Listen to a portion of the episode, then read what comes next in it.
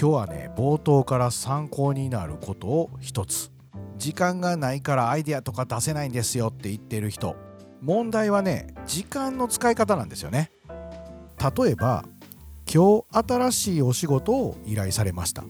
だけど今日中にどうしてもやんないといけない仕事があるとします。こういうのって多くの人が今日依頼されたものってね一旦今日は着手しないでしょう。違うんですよ。今日依頼された仕事のアイデア出しを10分20分30分こういった数十分という時間を必ずその日中に取るんですよ。この取れる時間だけでとにかくアイデア出しを集中してやると。で私はねよくラフを描きます。綺麗なね完成された絵じゃなくていいんですよ。走り書きのようなね。もうくちゃくちゃって書いた落書きのようなね。で短時間で、ま、終了させると。あとはまた明日とか合間見て考えるんですね。最初に数十分でもこれやっておくとですね頭の片隅でそのお仕事に関してのスタンバイ状態になるんですね。でふと別のアイデアが出たりするんですよ。これはなかなかねいいんですよ。頭の片隅でスタンバイされてるのでねいろいろ目に入ってきたものがね具体的なアイデアにね取り込みやすくなっていくとかそんな感じなんですよね。でこのね数十分。アイデアの破片みたいなのしか出てきませんけどね。クリエイティブな思考を癖づける一歩になると。是非ね試してほしいですね。はいこんにちは。北直哉です。私北直哉のデザインを作る話。そして作る時に感じた話など10分前後の小話としてお届けしております。スクリストボイスマイワーク。今日は第7回。思考する力を身につけると。こういった話をねしていきたいと思います、まあ、これは前回前々回からの続きと、まあ、勝手に3部作にしてたんですけどね。この3回をまとめて聞いてもらうと悩んでる人のヒントになるんではないかと私的には思ってるんですね。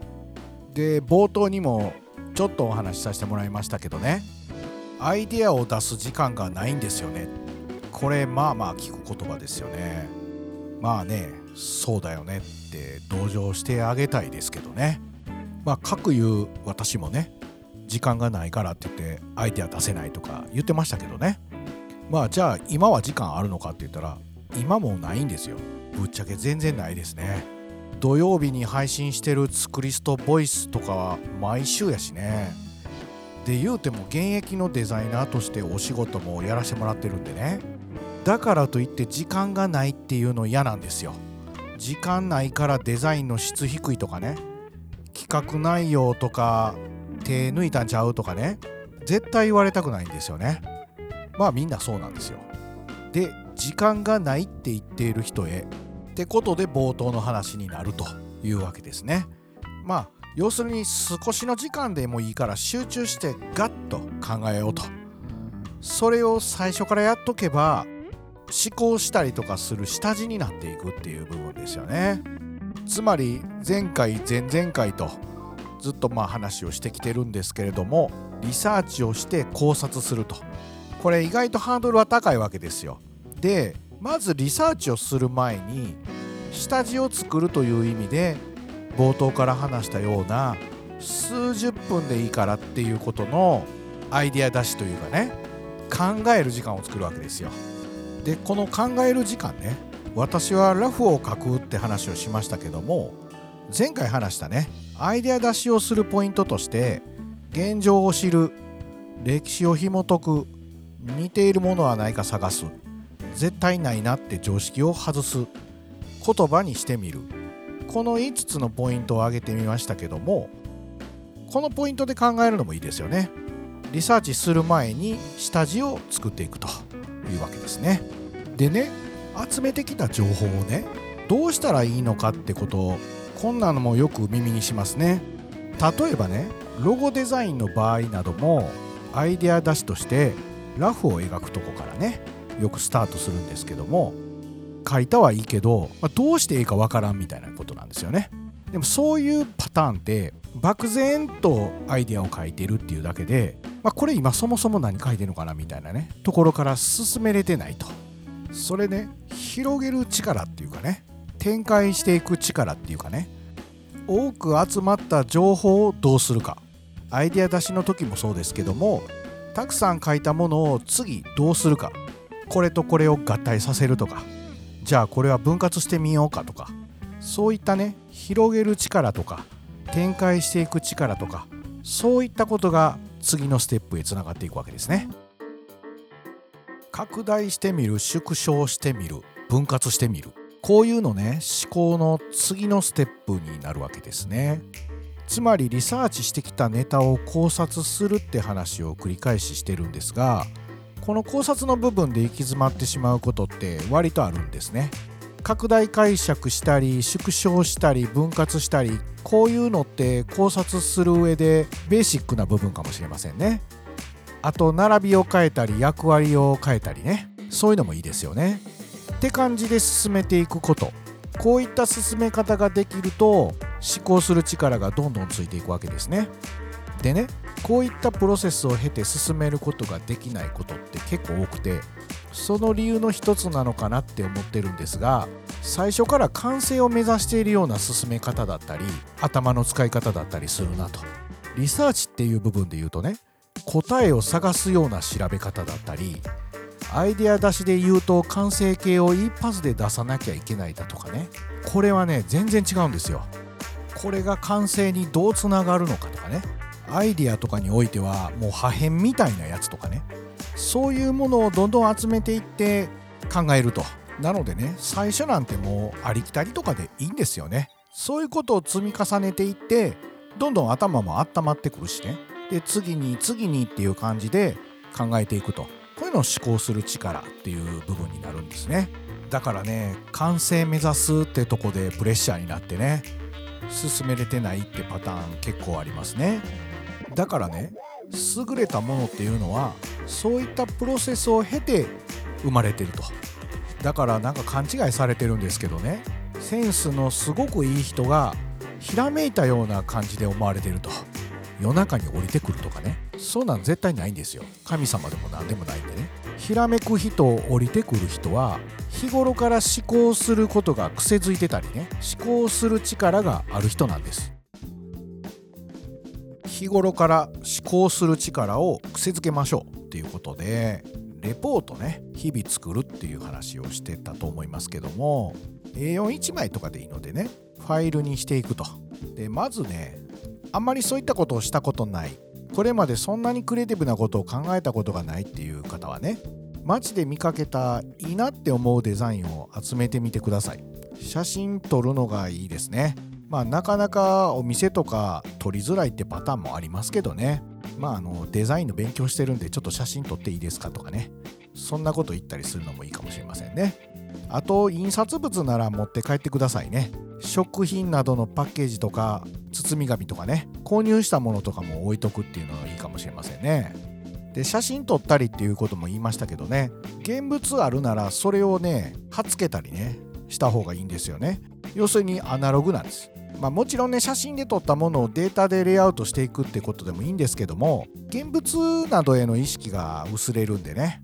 まああえてアナログっていうのもいいかなというふうに思ってます。慣れてきたらね着眼点をちょっと変えてみてください。デザインされていないものとか見た目に雑やなとかねそんなん収集したりするのいいですよ。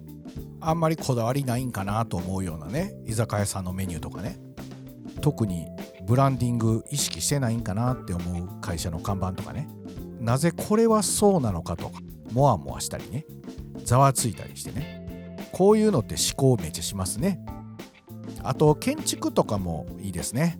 レトロ建築はおしゃれやからすぐ目には行くんですけども、まあ、そんなんじゃなくてもね何気ない建物なんかもねやっぱありですよ。あとドアの形とか窓の形とかねそういったマニアックなところに視点を向けていくっていうのもいいかもしれません。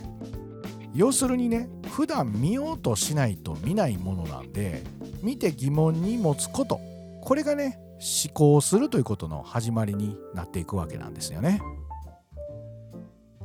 シンプルな感じでお願いします。こんなお題でお仕事を依頼されることがあります。気になっている方もそんな経験ある人もいるかと思いますね。シンプルは無駄がなくて分かりやすいっていう理解なんだと思います。まあそれはねその通りではあるんですけどね。しかしいきなりシンプルを目指す。これほど危険なことはないんです。シンプルに解釈されたものをどこかで見ててそれを参考にしてるんですよ。知らず知らずに。気をつけないとネット警察に盗作って通報されてしまいますね。そうあえてシンプルってコメントするのやめましょうっていう話なんですよ。よく言うんですよね。あえてシンプルって。まずは思考しましょう。思考する力を身につけていきましょう。身についていくとね思考することが癖になるってこともですけど思考することがね楽しめるようになるわけですね。はい前回前々回。でまあ今日と。いろんな話しましたけどね。コツはねまずは過度に足し算をしていくことなんですよ。これ意外とそうなんです。どんどん無駄を多くする。これはねこんなんあるわけないやんっていう常識を超える練習になりますね。でねあと引き算がしやすくなります。足しすぎたやつからどこまで引くかって。私はねこの引き算具合にオリジナリティがあるように思ってます。近い将来ね AI がデザインをするってことも現実的になってきましたね。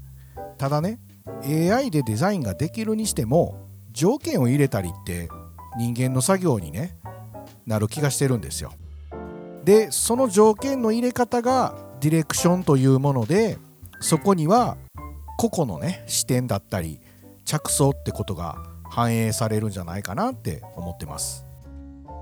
とにかくね物事を捉える視点。これを鍛えていってほしいと。視点がいいと着想が良くなりますね。着想がいいとリサーチの仕方も良くなる。面白い発見と出会える。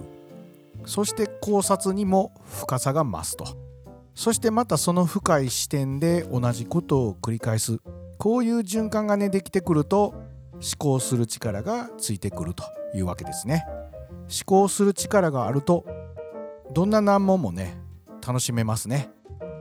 そう。思考する力があるとね発想力とか提案力もね増していくと思いますし既存ではなくて新規の提案がよく通るようになります。そんなわけないんじゃないって思った人もいるかもしれませんけどね。本当にそうなんですよ。あとねお付き合いしてるクライアントの仕事なんかもねドンピシャではなくてもねさまざまな角度からの発想や提案が一緒に作りたいって思ってもらえるはずなんですよ。是非パートナーとしてお仕事がしたいっていうようなね流れになっていくんですよね。